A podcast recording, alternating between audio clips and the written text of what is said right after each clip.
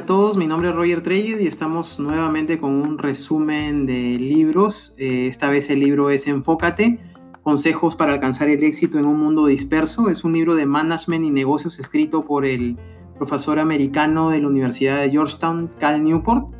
Newport siempre ha sido considerado un autor contracorriente de, eh, de aquellos eh, muy exitosos en la actualidad y ha llamado la atención de muchos medios como el New York Times, el Washington Post, el Wall Street Journal, y actualmente escribe en el blog Study Hacks, eh, donde descifra códigos para ser exitosos en el estudio y en el trabajo. Sin duda, es un libro que va a reescribir por completo nuestras estrategias de productividad, ¿no?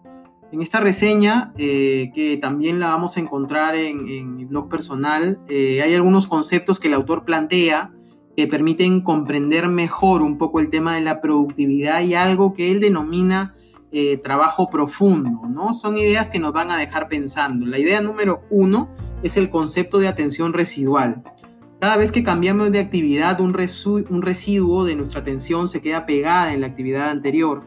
La atención se reduce cada vez más que cambiamos de actividad. Cada vez que nos distrae una notificación de alguna red social, perdemos concentración el multitasking o el dar la impresión que estamos haciendo muchas cosas a la vez es la mentira más grande del siglo. Lucir ocupados no significa ser productivos.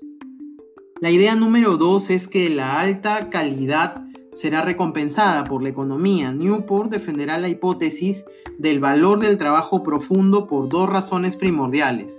La primera está relacionada con el aprendizaje. En la economía de la información, los sistemas cambian rápidamente, por lo tanto, para seguir siendo valiosos es necesario un trabajo profundo para aprender a dominar rápidamente las cosas complicadas. La segunda razón es el profundo análisis que requieren las audiencias y los públicos para crearles valor. Por ende, tenemos que estar concentrados y trabajar a profundidad. Un tercer concepto clave es eh, lo que significa trabajo profundo versus trabajo superficial. El autor entiende el trabajo profundo como un estado libre de distracciones, en concentración y que permite llevar nuestras habilidades cognitivas hacia el límite. Para Newport, grandes pensadores de la época como Carl Jung eh, o figuras destacadas como Bill Gates, Woody Allen o J.K. Rowling han empleado eh, mucho el trabajo profundo para construir trabajos memorables. La definición de trabajo profundo se confronta con la de trabajo superficial, definido como tareas que no son exigentes desde el punto de vista cognitivo, tareas de tipo logístico que se suelen ejecutar en medio de distracciones. Según el autor, si pasamos el, tiempo suficiente en un estado de superficialidad frenética, el resultado es la reducción permanente de nuestra capacidad de llevar a cabo el trabajo profundo. Solemos evitar el trabajo profundo, es una tercera idea, eh, porque requiere mucho esfuerzo empezar debido a nuestro entorno que promueve las distracciones y el entretenimiento con mucha facilidad. Asimismo, debido a nuestra voluntad personal un tanto limitada, que es algo que sin duda nos pasa a todos. El autor también da algunos consejos para iniciarse en el mundo del trabajo a profundidad y son los siguientes. El primer consejo es que debemos elegir nuestra filosofía de profundidad. Para el autor existen varios estilos de trabajo a profundidad. Cada quien deberá elegir el que más le sirva para su contexto personal.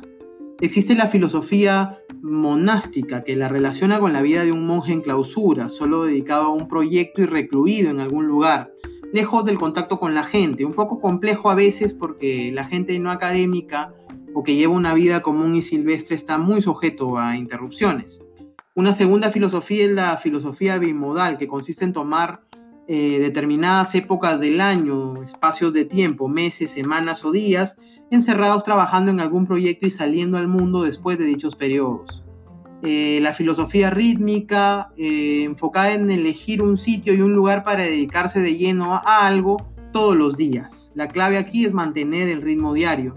La filosofía periodística que constantemente se encuentra saliendo del trabajo superficial para ingresar al trabajo profundo, creando espacios libres de distracciones por bloques de horas eh, muy marcados, ¿no? marcando también obviamente las fechas de cierre a cada momento. La idea número uno o el consejo número uno para trabajar a profundidad es elegir nuestra filosofía de profundidad. El consejo número dos es abrir las puertas al aburrimiento. El autor recomienda algo bien interesante, no hagas pausas en la distracción, sino haz pausas desde la concentración. Aceptar el aburrimiento es clave, debemos aprender a estar presentes cada vez que el aburrimiento invada, acostumbrarnos a observar lo que hay alrededor, buscar actividades que relajen la atención, salir a caminar, escuchar música o tener una plática con amigos.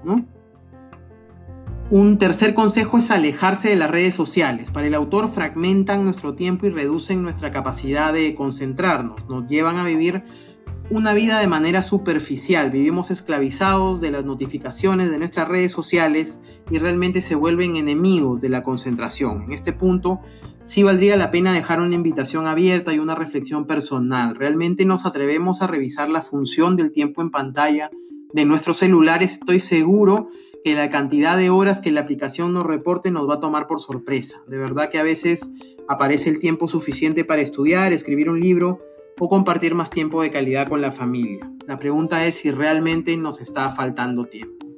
Otro consejo del autor para trabajar a profundidad es eh, programar cada hora de nuestro día. El autor señala como clave del éxito el bloquear los horarios del día para actividades clave y específicas. Una práctica denominada time blocking, que en realidad consiste en hacerse un horario. Creo que todos lo hacíamos en el colegio, la única diferencia es que le dedicaremos bloques de tiempo a resolver cosas que verdaderamente son problemáticas. En palabras del autor, si controlas tu horario puedes asegurarte de dedicar el tiempo constantemente a los esfuerzos profundos que son importantes para las actividades creativas y crearás alivio frente al, frente al estrés que proviene de la falta de organización, además de profundizar en tus bloques, tus bloques creativos y producir más valor. En resumidas cuentas, lo que busca Newport es un compromiso con el trabajo profundo, un compromiso pragmático con la capacidad de concentrarse que a final de cuentas nos va a permitir hacer muchísimas cosas valiosas.